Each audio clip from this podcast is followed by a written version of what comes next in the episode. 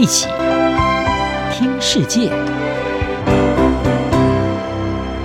欢迎来到一起听世界，请听一下中央广播电台的国际专题报道。今天要为您播报的是：以上合组织对抗西方，习近平面对内部利益冲突挑战。中国和俄罗斯主导的上海合作组织在七月四日召开线上峰会。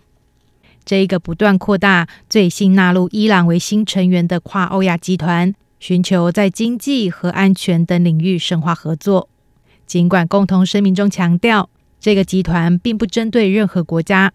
但分析认为，中国国家主席习近平一直以来想把上合组织打造成抗衡西方的联盟。不过，内部的利益冲突和摩擦，恐怕让他难以如愿以偿。尤其是来自另一个亚洲大国印度对于这个组织的奇异看法。《纽约时报》报道，习近平在这一项峰会上呼吁结束霸权主义，再次强调要警惕外部势力在本地区煽动新冷战，借此来攻击美国。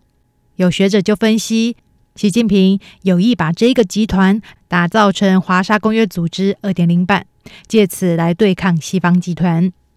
时事评论家唐靖远在接受自由亚洲电台访问时表示，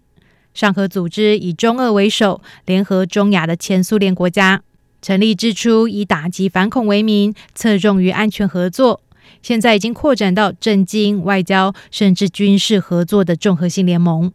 他认为，习近平嘴上说不搞冷战，实际就是在强化对抗。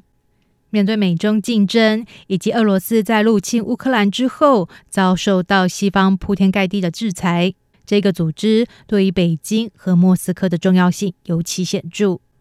半岛电视台报道，上合组织对俄国和中国的重要性在于，它提供了一个平台，促进他们与那一些尽管不一定是政治盟友，但乐于跟他们做生意的国家建立起更加稳固的关系。在这一次的峰会上，俄国和中国表示希望上合组织可以做得更多。俄罗斯总统普京主张加强成员国之间的经济一体化，最关键的就是会员国之间加强用本国货币来进行贸易结算。普京并建议该组织需要加强安全合作，获得了习近平和伊朗总统莱西起身赞同。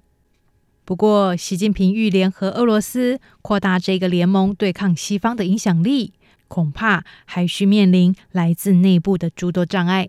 纽约时报》指出，中国、俄罗斯和印度等国的领导人在这一项峰会上的演说显示出各自有其最关心的议题，